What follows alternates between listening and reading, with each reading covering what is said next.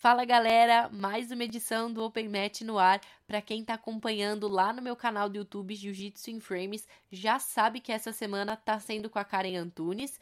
E hoje eu comecei o podcast de uma forma diferente, porque eu preciso dar um recado.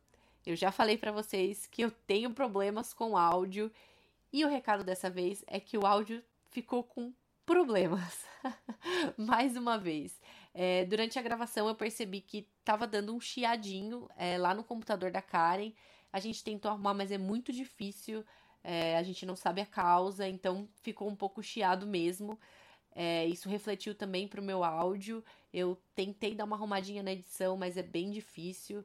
É, então eu espero que mesmo assim vocês ouçam, porque o conteúdo tá bem legal. Espero que vocês gostem também. Se você já assistiu no YouTube, tem algumas coisas aqui que não tem no YouTube, né? Como sempre. Então, a gente fala um pouco sobre como ela recebeu a faixa preta, ela recebeu num camp feminino, muito legal, muito significativo, na verdade. Ela fala bastante sobre a Michelle Nicolini, que é uma grande amiga dela. Fala também sobre a nova academia dela com o Michael, o marido dela, que é lá em Phoenix. É super nova, então apesar dela estar tá competindo em alto nível hoje em dia, continuar competindo em alto nível, né? Hoje em dia, ela ainda não tem material humano para treinar e são coisas assim que a gente não sabe. Então a gente falou sobre isso, falamos um pouquinho sobre premiação feminina em campeonato. Então espero que vocês gostem mesmo assim. Eu prometo que apesar do áudio o conteúdo tá bem legal e também prometo que eu estou melhorando isso, tá bom? eu tô fazendo uns testes aqui e para 2020, gente, a meta é essa, áudio melhor. espero que vocês gostem. Já sabem que qualquer feedback, qualquer sugestão ou qualquer crítica, obviamente, vocês podem ir lá no Instagram Jiu-Jitsu in Frames ou no meu, Mai Munhoz, e falar que a gente troca uma ideia. E é isso, gente. Até semana que vem. Espero que vocês gostem. E aí, Karen, tudo bem? Tudo bem, tudo ótimo. Obrigada pelo convite. Eu fiquei muito feliz de, de ter dado certo essa nossa entrevista, né? Porque faz um tempo que a gente está tá tentando.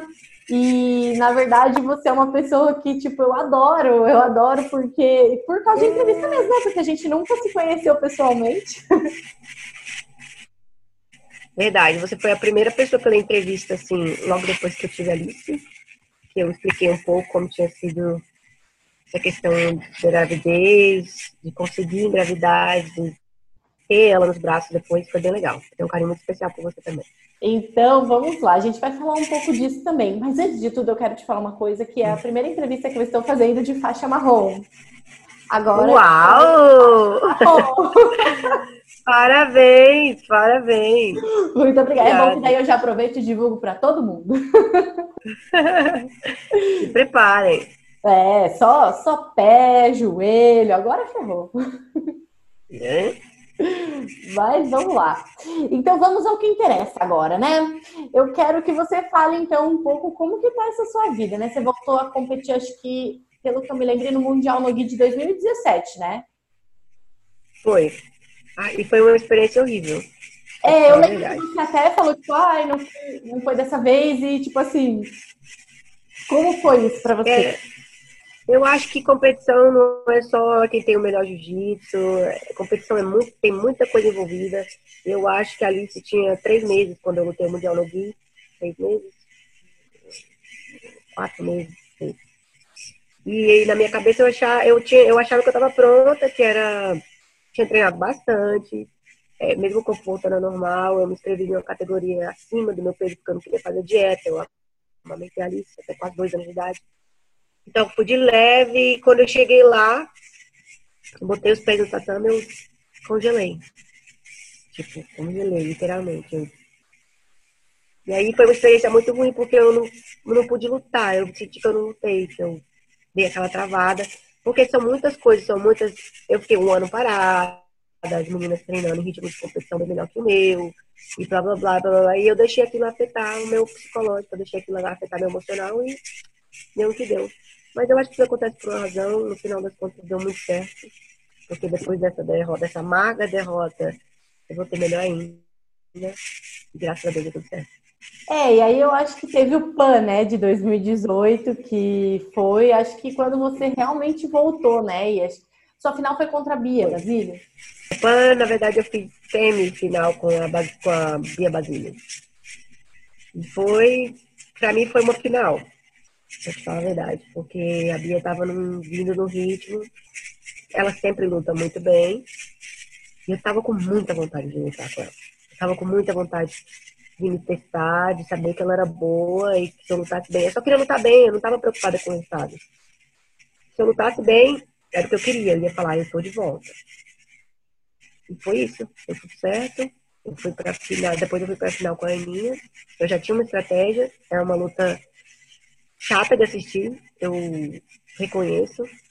Porque a Aninha tem uma guarda, uma retenção ali muito difícil. É muito difícil passar a guarda dela. E foi ali. Ela, naquele negócio de tentar controlar a guarda, eu de não me arriscar tanto na, na passagem de guarda, porque aí ela cresce no erro do outro. E eu falei, não, talvez não, eu tô aqui esse ano é meu. E deu certo. Eu acho que foi muito emocionante, porque eu vi que todo mundo. Você fez, né? Você comemorou, tipo, como se você estivesse uhum. carregando a Alice. Eu acho que essa imagem, assim, viralizou muito. Até hoje, até hoje. Eu nunca assisti, eu nunca assisti a luta de novo, mas eu assisti esse pedacinho da comemoração e eu me emociono quando eu assisto. Não, foi, nossa, foi um turbilhão de emoções. Eu não consegui fazer camp com meu time. Eu fiquei fazendo cross-training, que a gente chama, treinando em outras academias. Treinei muito na academia do Megaton porque eu não podia sair da, da minha cidade. Eu moro para ir fazer camp na Califórnia com todo mundo, como sempre foi, porque agora eu tenho uma filha e a prioridade é ela. Bebê, criança, gosta de rotina, então é complicado, é complicado é, conciliar essa vida de atleta que eu tinha antes, que era tudo sobre jiu-jitsu. Eu podia viajar para o Japão se o camp fosse lá, antes da competição, estava tudo certo. Era eu e o Michael, era a nossa família. Agora com o bebê fica mais difícil. E aí eu lembro que você disse que chegou um momento, acho que foi mais ou menos em 2016 ou 2017, que você falou, né, que você tinha decidido que você não ia mais treinar jiu-jitsu, não ia mais querer o jiu-jitsu até que você tivesse, que você conseguisse ter a Alice. Então eu quero que você conte, né, porque assim, são duas coisas muito extremas, né, uma criança, né, uma filha, constituir uma família e o jiu-jitsu, que você faz a vida toda, né? Na verdade, não a vida toda, porque eu comecei a treinar, é, eu tinha 23 anos já. Eu tinha uma vida normal antes de jiu-jitsu. Uma vida normal. E o jiu-jitsu mudou de ponta cabeça. Eu sou outra pessoa. Eu sou uma Karen antes e uma Karen depois do jiu-jitsu. Então eu sinto que foi minha vida, minha vida inteira, mas na verdade não foi. Eu já, era 23, já tinha 23 anos. É, não é que eu decidi que eu não queria mais o jiu-jitsu enquanto eu não tivesse uma, um filho, uma filha. Eu não ficava, eu não, eu não estava feliz mais. O jiu-jitsu que antes preenchia a minha vida por completo, 100%, porque eu deixei minha família inteira para trás no Brasil, minha família é enorme, nós somos sete filhos, eu sou número cinco, sete. Pai, mãe, sobrinho, então é muita coisa para eu deixar para trás, mas o jiu-jitsu me deixava feliz, valia a pena. E ali por volta de 2016 eu comecei mesmo, não me preenchia, eu sentia um vazio e competi fiz algumas competições, não me sentindo feliz, eu não queria aquilo, mas o Marco, meu marido, professor, coach, estava sempre incentivando, não, mais uma competição, calma, relaxa, blá, blá, blá, blá. E teve uma hora que eu falei, não, não quero mais. E eu não mudaria nada. Eu não mudaria em nada, porque eu queria muito ser campeã mundial na faixa preta, antes de ter filho. Mas as coisas às vezes não funcionam assim. Mesmo que eu aconteceu depois de ter filho. Então eu acho que cada um tem seu tempo e às vezes as coisas acontecem em outra ordem e tá tudo certo. E isso fora o Mundial de Master, né? Porque a pessoa. Mundial não... de Master. A pessoa não tá contente com o Mundial. Ela quer o Mundial de Master também. Também, eu amo lutar o Mundial de Master. Porque eu me sinto.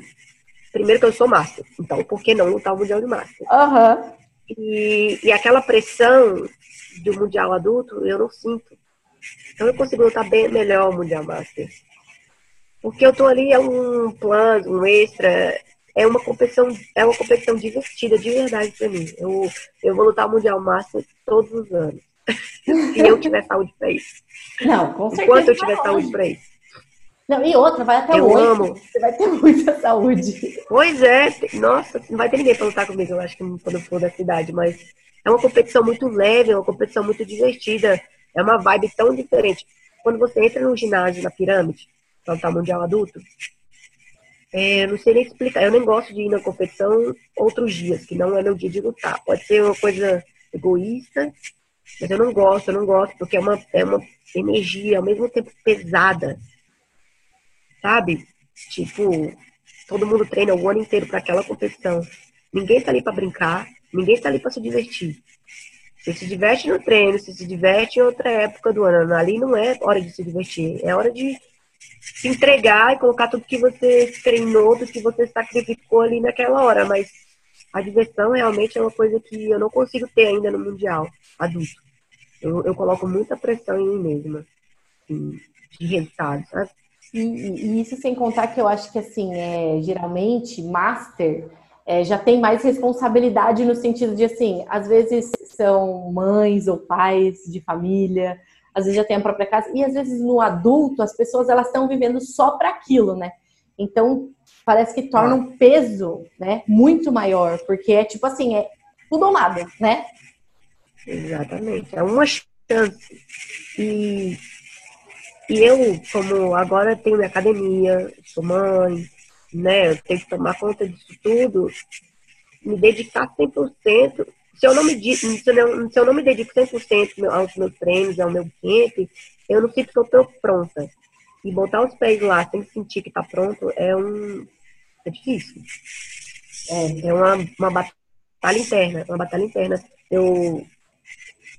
É, às vezes fica difícil soltar algumas palavras em português, você acredita? Não, tudo eu bem. Eu tô tão habituada. Eu tô tão habituada a ficar falando inglês, inglês, inglês, inglês, dar aula em inglês, às vezes algumas expressões que é tão mais fácil falar inglês, eu fico um pouco perdida, de verdade. É, ah, é, é, o dia inteiro, minha, né, falando inglês? E minha, mas a minha língua, né, da, de, de origem, então é esquisito, porque é costume. O cérebro começa a pensar em inglês. Porque se você traduz não faz muito sentido. Então, é, você tá aí desde 2015, né? Ah, 2014, final de 2014. Eu peguei minha faixa presa em 2014, em agosto e nós viemos para cá. A princípio, só para lutar. Fazer um camp, lutar. Mas aí com o Leozinho, né, ele estimulou a gente a ficar, ficar morando com eles, dando aula na academia deles, até a gente ter estabilidade, mas foi, foi uma época muito boa. Muito louca, mas muito boa. Muito louca. É, 2014.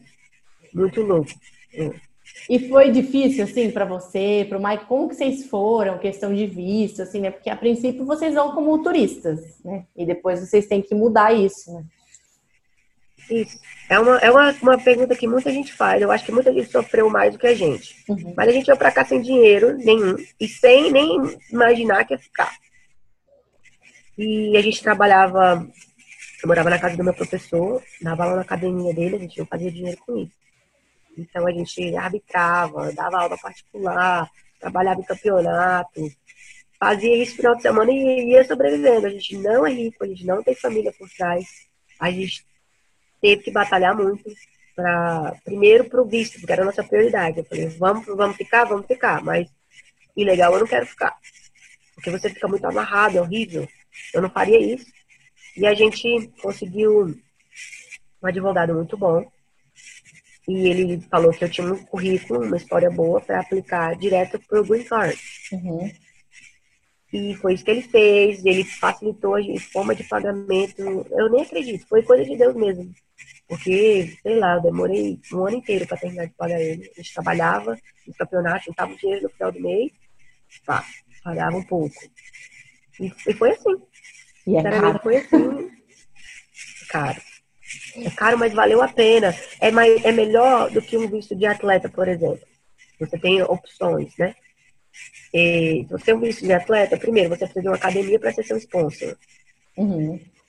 Você precisa ter, eu acho que a academia precisa dizer que vai te pagar um salário, te patrocinar para você ter como se sustentar.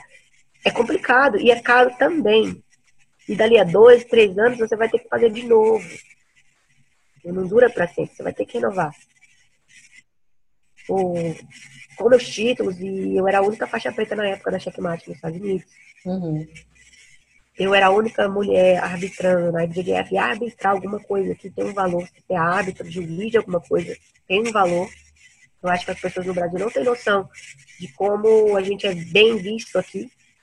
Então, eu tive a oportunidade, eu abracei e batalhei, eu e o Marcos juntos sempre. E foi assim. Tanto que meu primeiro ano de faixa preta foi horrível, em termos de competição. Tudo que eu lutei, praticamente, eu perdi.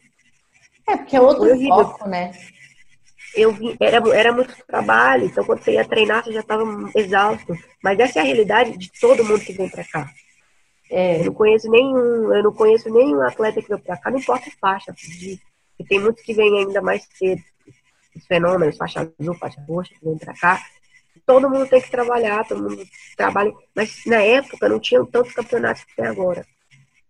Então era um pouco mais difícil. Aqui tinha. Hoje, todo final de semana tem campeonato. Se você está na Califórnia, todo campeonato, todo final de semana tem oportunidade de você trabalhar. Uhum. Tem muito campeonato.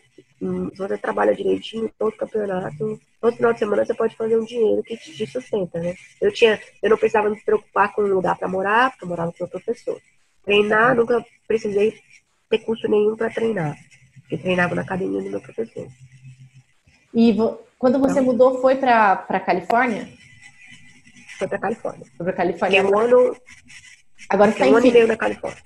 Agora eu tô em Phoenix. E lá é bem caro ainda, né? Olha, eu vou te falar que acaba que é elas por elas. Uhum. O aluguel é mais caro, é um aluguel mais caro, mas a academia custa mais caro.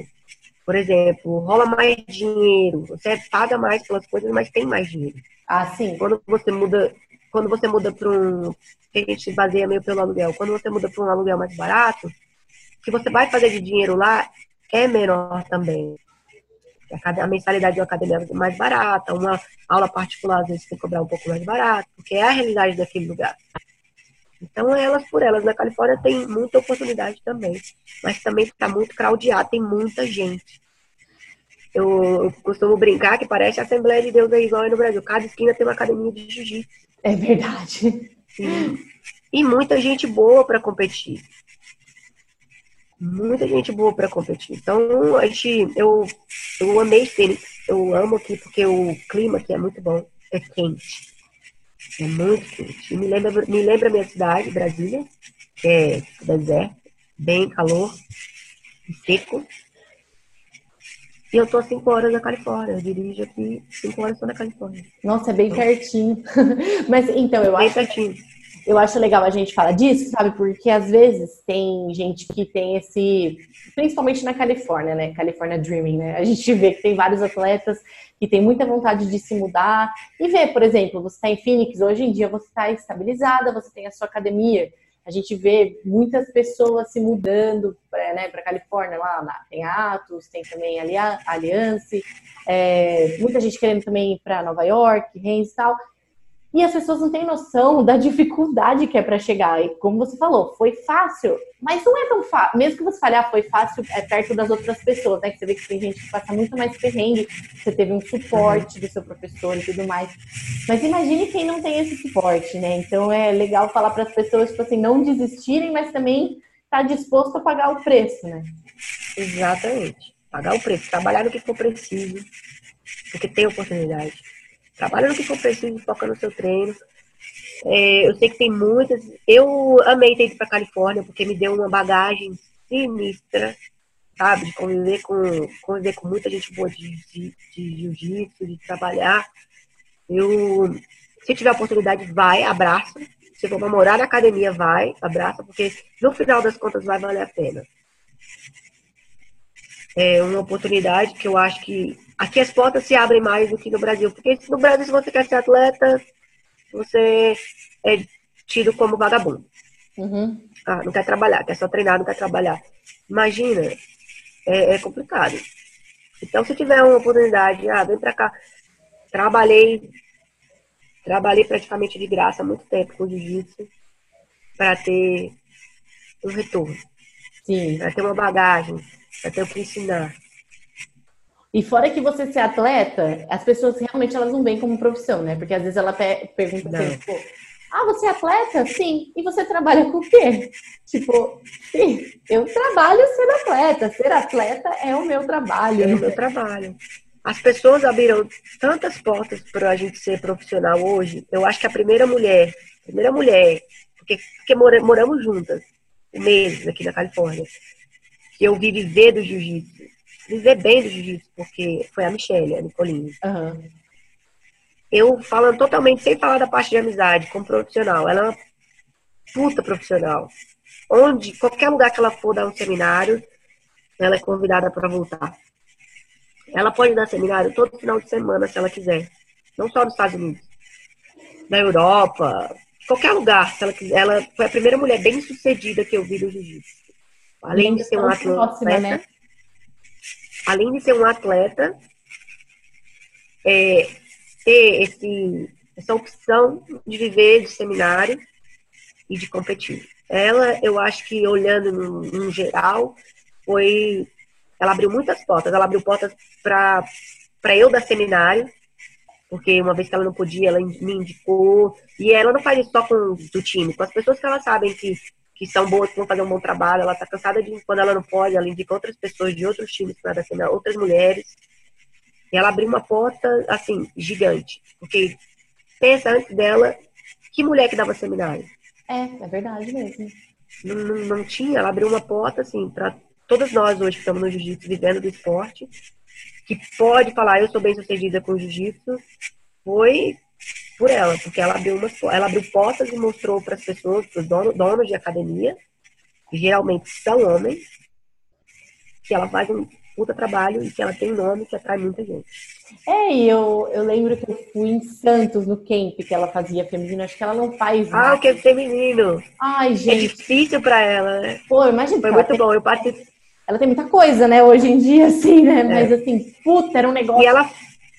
Ela queria Meu, fazer. E ela faz.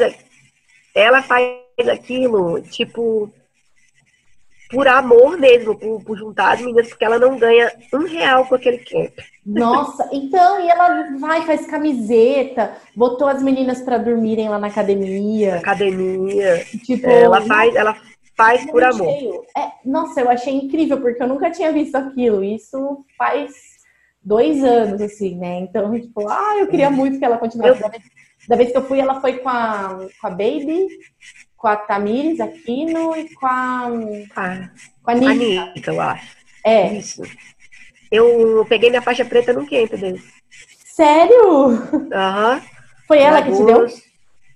Ah, foi o. Uhum. Foi o Michael que me deu. Mas foi do camp feminino que a gente fez lá em Santos. Ai, conta, agora eu quero saber. Conta tudo. eu, eu não tenho certeza, eu não consegui participar do primeiro, aquela, o, do primeiro camp. E eu participei, eu acho que esse foi o segundo. Segundo ou terceiro, não me lembro. E, e aí o Michael já queria me dar faixa preta. Eu estava muito ansiosa para participar desse camp. Foi muito legal, tiveram muitas meninas. E pegar a faixa preta junto com ela, que me ensinou e me ensina tanto, foi, foi muito especial. Não vou esquecer nunca. E tantas meninas. Eu amo aquela galera de Santos, é uma galera de verdade. Assim, os donos da academia que são o Tiago e o Palito, que é o Gabriel, eles são muito, são muito especiais pra gente. Eles são nossos amigos, assim, de verdade. Eu não vou esquecer nunca. Foi como, acho que deve ser para todo mundo um dia muito, muito especial. Ah, e é, legal, é mais Foi legal ainda ver que você ganhou, recebeu, né, a faixa preta na frente de tanta menina, né? Porque às vezes a gente vê, sei lá, a, a Michelle, assim, eu conheci ela nesse camp, mas até então eu via ela, tipo, nas redes sociais, né? Tipo, é. uma pessoa que a gente acompanha de longe. Ídolos, né? Que a gente acaba acompanhando de longe.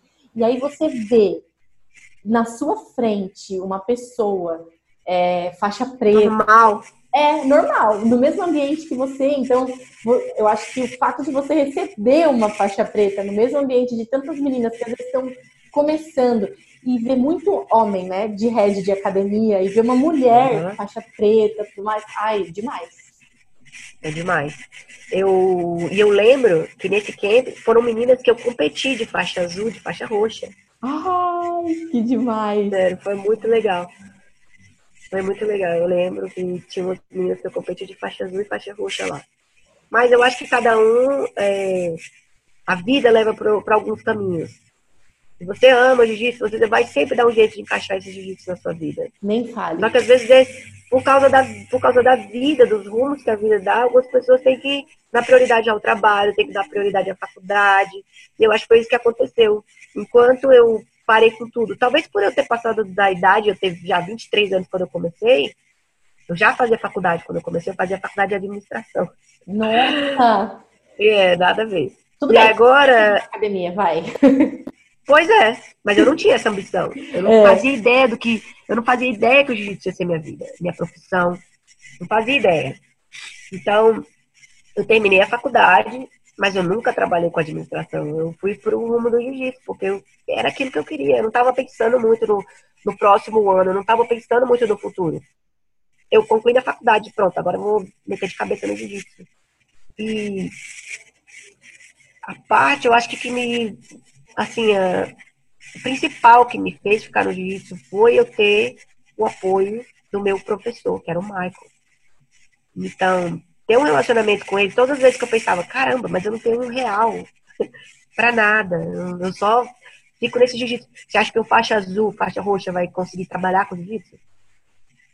Então, ele começou a me apoiar muito. Eu comecei a dar aula em projeto social, projeto social com ele. Com ele, nunca sozinha, porque era faixa azul, faixa roxa. E aí eu fazia um dinheiro com aquilo que dava pelo menos para falar, não, peraí, eu posso sobreviver. Se não fosse esse apoio dele, provavelmente eu teria desis- desistido de ser profissional por ter que trabalhar. E em que momento Então, ele- que você, que momento que você falou, não, vou viver do jiu-jitsu, tipo, deixa essa faculdade pra lá? Não, eu não, eu não deixei a faculdade É, pra lá. se formou, eu, é, eu mas terminei. sentido de profissão, né? Tipo, ah, não vou fazer. Ah, tipo, é, deixa o curso pra lá. Ah, não, antes eu terminei, eu terminei em 2012, a faculdade, primeiro semestre de 2012, e foi no mesmo ano que eu fui campeã mundial de faixa roxa. Nossa. Foi o meu primeiro mundial da DJF, foi a primeira vez que eu consegui viajar para os Estados Unidos para lutar o mundial. Eu ganhei, eu acho que eu entreguei meu TCC, tipo, 20 dias antes do prazo, porque eu ia viajar para eu ia viajar para cá, para os Estados Unidos. Nossa. 20 dias antes, um TCC. Então foi uma loucura. Eu ia pra faculdade, às vezes eu treinava 11 e meia da noite. O Michael tava lá com mais uns dois alunos, faixa azul, faixa roxa, para treinar comigo, porque durante o dia eu fazia estágio, depois eu trabalhava no projeto social à tarde, e eu ia direto para a faculdade, porque eu tinha que terminar o último semestre, e não tinha horário para treinar. Então, eu tinha, tive uns parceiros muito gente boa, que, tipo, me ajudaram muito ficavam esperando até 11 horas da noite para treinar comigo. Ai, que Era o amor. único horário que eu podia. Sim, eu, eu sou tão grata, sou tão grata. Tipo, a todos os meus companheiros de treino no Brasil. Por isso que quando entra nessa questão do feminismo no jiu-jitsu, sabe? De nunca vai ser igual. Porque a gente está em número menor. Aham. A questão de estar em número menor, se você for olhar por igualdade, é questão de número. Nós somos números. Aqui, a, a federação. Uma outra federação dos Estados Unidos. É, É a SJ. Isso, coisa, né? SJJ, NABJJ, daqui. Eles fazem um campeonato com premiação de 8 mil dólares. Ano passado eu lutei, foi muito legal. Aí lutou e a gente reclamou que a gente queria um absoluto leve e um pesado. Eu, inclusive, estava lá, a gente quer um absoluto leve e um absoluto pesado. Não é justo uma peso pena lutar com a Tayane Porfírio. A diferença é muito grande de peso. Mesmo ela sendo uma das mais, mais doces que tem. Aham. Tá? Então, eles fizeram esse ano. Hã? No tatame ninguém é doce, não. Não, não. É, mas ela não é uma pessoa, sabe, é, minha, é, agressiva a ponto de querer machucar o outro. Eu Aham. acho que ela tem esse. Toda vez que ela luta com alguém muito, com a diferença de muito peso, ela é muito cuidadosa. Aham. Isso não é sempre que a gente vê. E aí, eles fizeram. Não tiveram meninas inscritas, porque tem que ter no mínimo um número, oito competidoras, para poder ter a premiação. O que é mais do que justo. Uhum. E não, tive, não tiveram meninas. Aí eu acho isso muito triste, porque, por exemplo, eu Eu, eu não me inscrevi, porque eu não, eu não tinha condições de me inscrever nesse campeonato. Eu tava lutando fight, muito fight win. e não estava bem de, de, fisicamente, de saúde, com muita lesão, eu não me inscrevi. Mas é uma vergonha. É uma vergonha a gente chorar por alguma coisa e não aparecer meninas para lutar, nem no absoluto pesado e nem no absoluto leve. Ninguém quis lutar. É, eu fico. Então, antes da gente, antes da gente chorar pelos nossos direitos, a gente tem que fazer nossa parte. Uhum. Então, teve um campeonato que eu lutei, nem era de federação, até fazia muito tempo que eu não lutava um campeonato que não era de federação. Aí eu tava empolgada, né, nessas últimas semanas de, de roxa. Eu falei, ah, vou competir tudo que der. Aí eu consegui competir três em um mês. E um deles é, não era de federação, foi o sul-americano, paulista e o. Foi isso? É, o sul-americano, paulista e esse que não era de federação, é coquém. E aí eu falei, meu, eu vou nesse, mas eu vou porque, tipo assim, eles estão oferecendo mil reais de premiação pra faixa roxa. E, pô, é bom pra caramba. Nossa, a faixa roxa é muito bom. Aí eu me inscrevi para esse campeonato. Só que eu já tinha visto no regulamento, né? Eles iam pagar 500 reais de cinco meninas até 12 e de 13 para cima eles iam pagar mil. Eu falei, não vai dar 13. Não vai. Ainda mais que não é de federação. Não vai. Mas eu acho que 5 dá. E se eu ganhar 500 reais, já tá bom. Já, tá ótimo. Tinha quatro. Eles não pagaram. Ai. Mas assim, o que, que você... Faltava uma, até a, a esposa do, do professor lá da Atos de Mogi, que tava com a gente, ela é faixa roxa, só que ela tá grávida, é tipo, muito grávida. Não é pouco grávida. Eu competi, eu competi muito com a Adriana.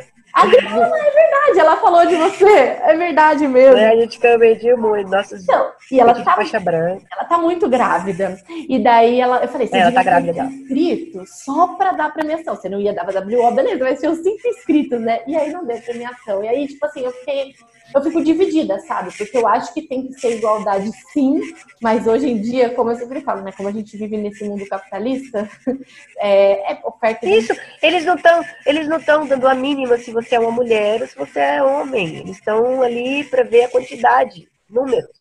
É, eu acho o esquema que a CBJJ e a IBJJF fizeram esse ano no Mundial foi muito bom, porque eles deixaram muito claro para homens e mulheres quantos inscritos teriam na faixa preta, né, para ganhar X. Então isso eu achei legal, porque foi bem claro. Foi igual. Uhum. É porque eu lembro numa época também que o, o, Alexandre Vieira, ele questionou isso. Ele falou assim, ah, eu sou pena, e nem tinha tantos penas na minha categoria. Acho que ele estava falando do Rio Open, não lembro. E nem tinha tantos penas para ganhar a premiação que ganhou, entendeu? Então, tipo, assim, tem que ser repensado. Tipo assim, não tem suficiente pena, tinha a mesma quantidade que mulher, sabe? E aí o ganhou mais, a mulher ganhou menos. Beleza, eu concordo também. Então, tipo, eu acho que essa quantidade, né? Essa, esse fato de colocar número fica mais claro, né? Mais claro por quê? Fica mais claro e é, fica mais claro e fica mais justo.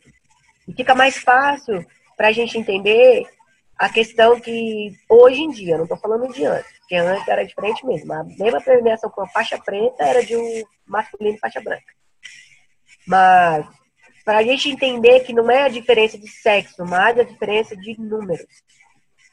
Então, Sim. até a gente como mulher não fica ofendida, tipo, não, peraí, eu preciso ser racional. É um business, é um negócio também. Então, é, eu fico tipo assim, o meu, meu coração fica brigando entre ser racional e ser passional, né? Tipo, obviamente que eu queria a mesma premiação, né? Mas pensando em números, assim, é muito difícil. É muito difícil você discutir, né? Você usar argumento, porque hoje em dia é muito mais do que argumento, né? É tipo, aqui, né? Aqui, tá no papel. Tá aqui. São números. Então a gente tem que continuar fazendo nossa parte. Exato. Eu, não, eu não, não gosto muito de lutar absoluto. Sou uma pessoa que, tipo, às vezes foge do absoluto, mesmo porque, assim, sei lá, como eu falei, não é o meu trabalho, né? Eu não sou atleta, uhum. né? Então, assim, eu tenho eu trabalho de final de semana, eu trabalho normalmente de segunda a sexta, treino de manhã, treino à noite e tenho meu horário, tipo, 8, 9 horas por dia de trabalho. Então, chega no campeonato, eu quero lutar minha categoria e, e ir embora. Mas a primeira vez que eu senti que eu tinha que lutar absoluto foi uma vez justamente que pagava premiação, porque eu tava no circuito ABC, eu acho. E daí eu ganhei a categoria. E aí eu tava lá empolgada, pá, primeiro campeonato de faixa roxa. Aí chegou na hora do absoluto falou: Ah, você não vai, você não vai se inscrever para absoluto? Tipo, falou para as meninas da minha frente, né? Aí elas falaram: Não, não. Daí a menina que estava fazendo a inscrição falou assim: É, depois vocês reclamam que não tem premiação. Nossa, parece que deu um negócio assim, ó, na minha cabeça. É. Falei, eu vou. Foi o primeiro absoluto que eu lutei. Porque realmente a gente tá lá. O que, que custa a gente lutar, né? A gente já tá lá. É, é difícil, porque você tem aquela. Na sua cabeça, aquele medo de, ah, mas eu sou peso pena. Como é que eu vou lutar no absoluto? Antes de ser faixa preta, eu lutava no todos os absolutos. E eu vou te falar uma experiência. Porque no treino a gente treina com gente mais pesada, com gente mais leve, com gente gigante, com gente menor. A competição é a mesma coisa, traz muita experiência. Da faixa preta, eu fiquei muito travada para lutar absoluto, porque é antes da categoria. É.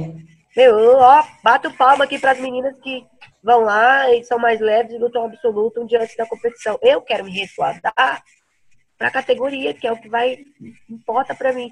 Mas nas outras faixas coloridas, não. Nas outras faixas coloridas, é depois da categoria, você tem mais que se jogar. Tem preocupação, porque é muita experiência. Quanto mais você luta, mais experiência você tem, mais o seu, o seu jiu-jitsu evolui e melhora. É, e ainda mais a gente que é leve assim, né? É, quer dizer, eu tô meio entre médio e meio pesado agora, né? Mas eu pensava assim no começo, que teve uma época que eu tentei ser leve, daí eu pensava, ai, não, vou lutar absoluto. Aí hoje eu paro, hoje eu tô lutando com as meninas meio pesado, mas eu ainda tô abaixo da, da, categoria. Eu tô pesando médio, mas eu tô indo meio pesado. Eu falei, meu, eu tô tipo abaixo da categoria. O que, tem eu no absoluto, sabe? Já tô abaixo mesmo, sabe? É. E é super. vai ter medo. Não, e assim, né? Você com certeza sabe do que eu tô falando, porque por a gente treinar sempre na academia com a maioria dos caras, a maioria é mais pesado. Não tem nem o que falar. Sempre. Não tem. Os caras às, às vezes são mais pesados, mas aí a gente bate de frente com as mulheres mais técnicas, mais flexíveis. É. é tipo, pá. Não, e eu nossa, eu sempre repito isso. Eu acho que quem, quem assiste o Open Match já, já deve ter ouvido eu falar isso. Mas quando eu, eu fui na, na Atos, assim, a primeira vez que eu treinei lá mesmo, lá em São Diego, eu fiquei chocada, porque eu percebi que eu tinha mais dificuldade de treinar com as meninas do que com os caras. Porque as meninas não tiram o pé, né? E os caras tiram não tem pé, o quadril é, é flexível. É bem mais difícil. Nossa, e sem é. contar que a força é equivalente, né? É muito. E as meninas têm uma coisa que a gente se agarra à técnica, eu acho. Talvez eu não, quando sou das mais técnicas, mas. Ah, imagina! mas a maioria das meninas, elas se agarram na técnica em vez, ao invés da força. Eu acho que dando aula, eu vejo isso todos os dias. Homem, ele tem a força, então ele meio que confia naquela força e vai meio que deixando aquelas leques, aqueles buracos na técnica, sabe? É. Coisa que as mulheres geralmente não. Mulher presta bastante atenção em técnica e para ser efetivo, para ser eficaz. É, então, acho que essa é a diferença. E para a gente treinar com os caras, a gente tem que começar a ter umas é, uns, jo uns, jogos na nossa cabeça, né? A gente tem que ter umas estratégias. Então, chegou um momento na minha vida que eu comecei assim, não, eu vou deixar isso, porque eu tava tentando trocar muita força. E aí chegou um momento na minha vida que eu falei, meu, não vou mais trocar força, vou deixar o cara errar, o cara cansar. A partir do momento que ele cansar, eu vou me embolar e pronto. Isso, trabalhar. Não, filho, não vai sentar no computador. Ai, meu Deus, olha quem tá chegou de novo. Você tá no colinho da mamãe. Oi, Alice. Ah, ela não vai ouvir, né? Ela não vai ouvir que eu tô de fone. Ai, gente, que gostosa. Com quantos anos ela tá? Ela tá com dois anos. Dois, dois anos, gente. É, dois Olha, anos já. Ela tá demais. E, bom, aproveitando que ela apareceu aí, me fala como que tá sendo. Agora você tá treinando pro Mundial Nogi, né, que tá chegando. É, eu quero saber como que é essa época de competição para você, como que você consegue conciliar, que hoje em dia não é só, né, entre aspas, que já dá muito trabalho, não é só a Alice, mas é a Alice, é a sua casa, é o Michael é, e é a academia, né? Então você tem alunos, você tem um negócio, né? Uhum. Ah, ah, que a questão da Alice tá bem mais fácil. Eu já alguns meses no amamento. Assim, eu acho que o grande diferencial foi depois que eu parei de amamentar. Porque eu, por dois anos, ela tinha um ano e dez meses quando eu parei de amamentar. Por quase dois anos, eu nunca dormi uma noite inteira. Porque eu amamentava ele à noite. Nossa. por quase dois anos eu não podia tomar um energético, um pré-treino, um pouco a mais de café, por causa do, do fator de amamentar. Uhum. Agora, essa questão é bem mais fácil. Eu tenho minha babá ali, um iPad, uma televisão, eu tenho uma televisão na academia. E, Olá. Né? Eu tenho uma televisão aqui, que eu ligo, coloco o desenho para ela e treino.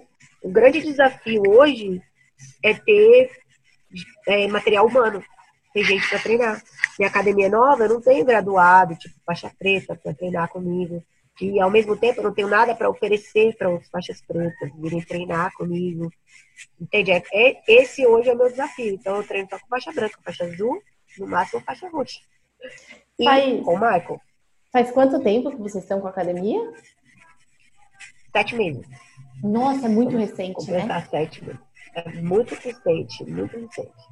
Nossa. Então, você até falou, uma hora já está estabilizada. Estou longe de estar estabilizada. Mais ou menos. Né? Na social media está estabilizada, né? Na social media. É, na social media. É. Maravilha.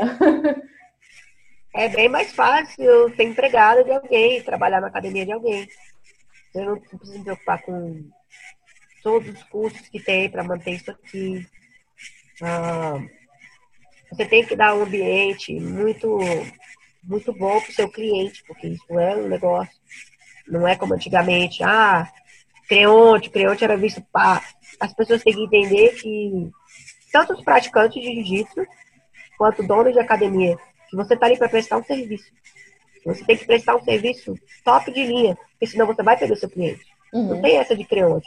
Não tem essa mais do, do professor, do faixa preta, menosprezar um aluno porque é faixa branca. Não, ele é seu cliente, você tem que dar uma experiência, passar uma experiência melhor possível para ele, para ele se apaixonar pelo jiu-jitsu e ficar. Porque ele vai pagar suas contas no final do mês Sim, também. É uma arte. né? Principalmente. É uma arte marcial. É... Tem algumas metodologias que eu não concordo, porque não é como eu aprendi. Eu acho que você tem que merecer a sua parte, sua graduação, e não por questões de cumprir horário ou pagar por isso. Mas é, eu preciso tratar todo mundo bem aqui. Então não é todo dia que você tá com saco, você tá cansado, tá estressado, tem que treinar, tá fazendo dieta. Separar essa, separar o atleta do, do professor, o atleta, do dono da academia, é um trabalho que o Michael faz bem melhor que eu, para ser bem sincera. Ele dá a maior parte das aulas quem dá é ele. Eu dou poucas aulas, eu dou uma aula por dia. Nem dou aula na sexta-feira. Ele me dá três, quatro, cinco aulas por dia. Nossa, Então, pois é. Porque ele faz isso para eu poder treinar e não ficar tão sobrecarregada com casa, com filho, com academia. É, vocês têm que se dividir, né? Porque além de tudo, vocês têm a mesma profissão, trabalham no mesmo lugar, né? Tem a mesma filha. mesma filha, mesmo tudo. Mesmo tudo. Quando a gente está aqui com, empurrado com o outro, vai embora junto, come junto, tudo junto, vai tudo pra mesma panela. E me conta como que começou essa sua relação com o Mike? Você começou a treinar, tipo assim, você conheceu ele e começou a treinar ou você começou a treinar e conheceu ele? Não, eu conheci o Michael já há muito tempo, mas a gente não, a gente não era nem amigo, nem colega, nem nada. Eu trabalhava na academia, trabalhava na recepção da academia. E eu nunca quis fazer jiu-jitsu. Eu via aquele estereótipo, aqueles caras pedidos. Tinha uma ou outra menina. Uh, e ele treinava, ele era faixa marrom na época. O professor dele foi embora, veio para os Estados Unidos, inclusive. E ele começou a dar aula. E a minha irmã mais nova. Meus irmãos já tinham treinado jiu-jitsu, faixa azul. E eu sempre fiquei sempre fiquei curiosa para saber por que eles gostavam tanto daquilo. E a minha irmã mais nova, ela era amiga do Michael, e ela começou a me botar, filha, vamos, por favor, vamos comigo, vamos comigo, só uma aula. Ela foi indo, foi indo, foi indo, até que umas duas, três semanas depois eu decidi com ela. Eu me apaixonei pela primeira aula. Eu me apaixonei. Eu falei, quero comprar um kimono. Ele até falou, é caro. Tem certeza, faz mais uma aula. Então você decidiu. Eu falei, não, não, não, não, não, quero kimono, quero kimono. A partir daquele dia eu fiquei louca. Ele treinava todos os dias, eu tenho treinador por dia. Eu não conseguia, lógico, eu fiquei destruída, né, toda dolorida e tal, mas eu treinei muito e demorou bastante pra gente se ver. Ele, não, ele nem olhava para mim, eu nem olhava para ele, a gente tinha outros relacionamentos. Então, de verdade, demorou muito pra gente se chegar. Foi só depois que a gente viajou junto que meio que a gente pá, que a gente viu realmente Aí a pessoa e a cara em pessoa. Aí foi. Desde, desde que a gente se beijou a primeira vez, foi, foi pra sempre. Até e hoje. vocês estão juntos há quanto tempo? Nunca, a gente nunca mais se desgrudou. Ó, eu faço aniversário de jiu-jitsu em abril. Foi quando eu comecei a treinar em abril. E eu comecei a namorar o Marcos em agosto. Então, eu faço 11 anos de jiu-jitsu em abril. E em agosto do ano que vem, eu faço 11 anos que eu tô com o Marcos. Caraca, então é tudo junto, tudo muito junto. É tudo muito junto. Era pra ser mesmo. Era pra ser, sabia? Foi, foi um encontro. Assim. Ai, que demais. E você acha que por ser antes seu namorado, né? Agora vocês são casados, né, oficialmente. É... Ele pegou mais o seu pé? Eu, ele só pega no meu pé até hoje, nada mudou. e eu acho, e e eu devo a isso minha evolução no jiu-jitsu. Entendeu? Se eu fosse um, um aluno que fica chateado quando o professor grita, quando o professor, sabe, te estimula, te xinga quando você está fazendo um negócio muito estúpido, eu acho que foi isso que me fez, que me tirou da minha zona de conforto e me fez ser a atleta que eu sou hoje. É, no começo foi difícil, lá quando eu era já faixa roxa, faixa marrom, era difícil eu dividir o professor, do namorado, do marido porque eu levava pro lado pessoal. Pra ele, depois que ele saiu do tatame, pra ele tava tudo bem. Eu tava pé da vida. Porque ele tinha, gritou, gritou no meu ouvido durante uma hora, sabe? Mas aquilo me fez ser quem eu sou hoje. Tipo, aguentar a pressão. E, e demonstra a preocupação que ele tinha comigo. Se ele só me deixasse lá pro canto, treinando, me virando sozinha, como tem muita gente, talvez eu não tivesse perdido, me perdido pelo caminho. E tem a intimidade também, né? Porque o fato de você ter intimidade com a pessoa faz com que ele, meu, beleza, eu vou falar assim mesmo, porque depois a gente vai se resolver, né? Sim, e, ele faz, faz isso com todos os atletas. Todo mundo que é competidor é assim, você quer treinar, que é o seu hobby, é o seu passatempo, ótimo. Mas se você quer competir, você vai ter que segurar a onda. Se você quer competir, eu vou mesmo, vou gritar no seu ouvido, vou te fazer treinar até seu exaustão, até você não aguentar mais, até você chorar. Não era só comigo, assim, mas ele nunca teve tantos competidores. Mas sempre que tinha, o tratamento era o mesmo. É, mas tem que ser, né? Por, e, e é importante saber diferenciar isso, né? Porque às vezes é, o professor ele quer tanto ter aqueles competidores e às vezes ele acaba fazendo, eu falo que são alunos executivos, né? Tipo jiu-jitsu executivo. Ele acaba levando isso para os alunos de jiu-jitsu executivo e, meu, acaba perdendo, né? Aluno. Então tem que, tem que ter esse tato também, né? Tem que saber separar. E eu acho que com o tempo ele também aprendeu isso. Ele aprendeu a separar o competidor do não competidor. Com o tempo eu aprendi a, sabe, engolir seco e ficar na minha, porque ali no tatame não tem relacionamento Ali no também não é meu marido, ele é o meu coach, ele é meu professor. Essa parte é bem complicada. Ah, é difícil, né? Às vezes escapa algumas coisas. Não mais. porque eu também, porque eu também sou faixa preta e tem outras pessoas no tatame, mas antes, ah, ele já me apagou duas vezes, duas vezes. Ah! Já me, já me, já me expulsou do tatame duas vezes, a gente já brigou de, do tatame ele. Ele expulsou do tatame! Ai, meu Deus! Duas vezes. Eu duas vezes. Mas eu nem. Mas em nenhuma dessas vezes eu estava certa. Uhum. Como aluno. Ah. Mas quando você está com aluno, no jiu-jitsu, tem sim uma hierarquia que você tem que respeitar. Eu faltei com respeito com ele todas as vezes. Uma vez eu tava, ele tava com esse regulamento, eu falei, não vou bater. Tá bom, você não vai bater? Pá. Dormi. Porque ele não tava ali tratando da Karen, namorada, esposa, que eu nem lembro quem que era na época, se já era mulher esposa. Mas ele, tá, ali ele tava ensinando atleta. Você quer ter subordinado, é isso que você vai ter. Meu Deus, imagina a situação. Eu fico, é engraçado as pessoas em volta, né? Que elas deviam ficar. Pessoas, é, as pessoas ficam, ficaram pé da vida com ele, né? Porque, poxa, sacanagem fazer isso, né? Mas eu mereci. eu mereci! Eu mereci, infelizmente eu mereci. Eu, eu confundi as coisas, tipo, tá, é, pedi o respeito por ele no tatame como professor e tive que merecer. Ai, é aprendi. Né? Mas são coisas que a gente só aprende com a experiência, né? Agora os dois faixas pretas. A hierarquia é praticamente a mesma, né? Mas ele, eu era faixa branca, ele era já faixa marrom. Ele já come, começou a treinar desde os 14 anos de idade. Entendeu? É, e era, eu nunca vou ser tão graduada quanto ele. Eu nunca vou ser professora dele. Nunca. Isso Só se ele parar, né? Nem se ele parar, né? Porque. Ele tá com quantos graus agora? Ele. Mas você vai com quantos graus? Tá com quantos graus, Vai pro Três. Três. Três. É, então ele teria que parar um tempinho, né? É. Eu acho que isso não vai acontecer, mas fácil eu parar do que ele. eu espero que nenhum dos dois pare. É, eu espero que não. Eu, ele, ele ama isso. Eu, eu, assim, de, em todos os sentidos, ele é a pessoa que eu mais admiro no jiu-jitsu. Lógico que a gente é marido, mulher, casado e tal. Mas ele é a pessoa que eu mais admiro porque ele pode. Como que alguém consegue dar tantas aulas num dia e não se estressar com isso? Eu dou duas aulas no dia, eu já tô arrancando meus cabelos, já tô doida, já tô estressada, cansada, não quero mais ver jiu-jitsu. Ele vive, respira. Quando ele não tá no tatame, ele tá assistindo vídeo de jiu-jitsu.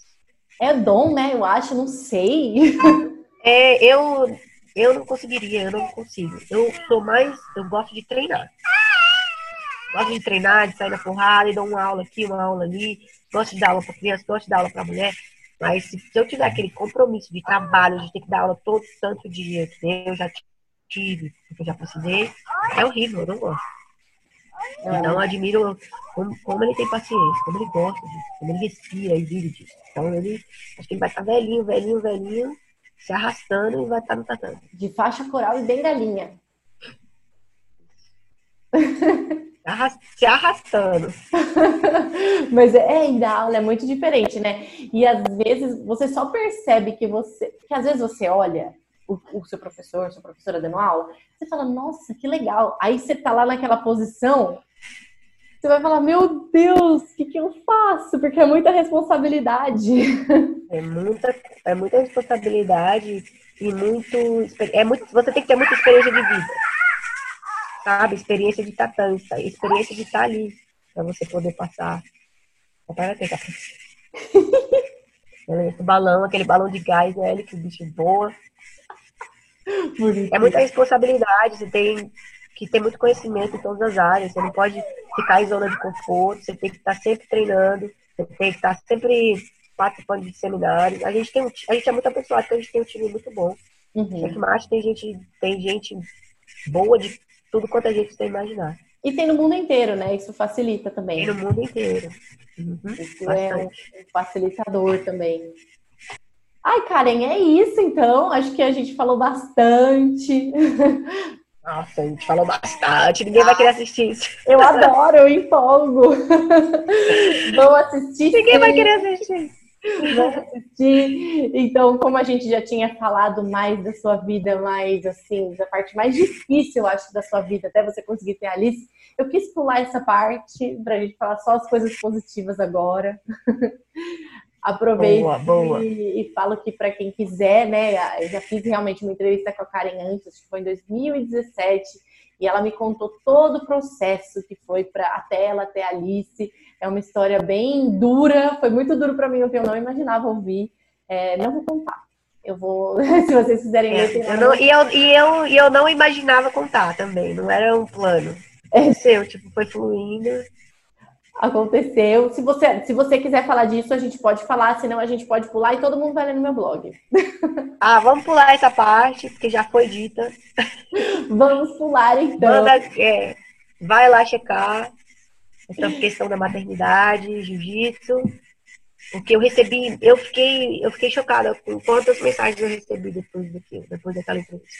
Então vale muito a pena conferir. então eu vou deixar o link aí na descrição. Eu falei muito igual blogueira agora, né? Deixar o link na descrição. Tá muito, você tá, mas você tá muito blogueirinha. Eu tô craque agora. Karen, muito obrigada. Adorei falar com você. Eu espero que eu consiga te visitar, porque nunca dá certo. Mas eu vou conseguir. Tá bom, eu tô contando com isso. Eu tá desejo Obrigada boas lutas, boas lutas para você no Mundial agora. Obrigada. Tô aqui já na expectativa já. Vai dar tudo Adrenalina. certo. Vai dar tudo certo. E, e para vocês que acompanharam o Open Match, a entrevista completa vai estar lá disponível no Spotify e no Deezer, lá no podcast. Também coloco o link aí. A Karen também vai divulgar nas redes sociais dela. Com certeza todo mundo já segue ela aqui, né? Fala aí o seu Instagram.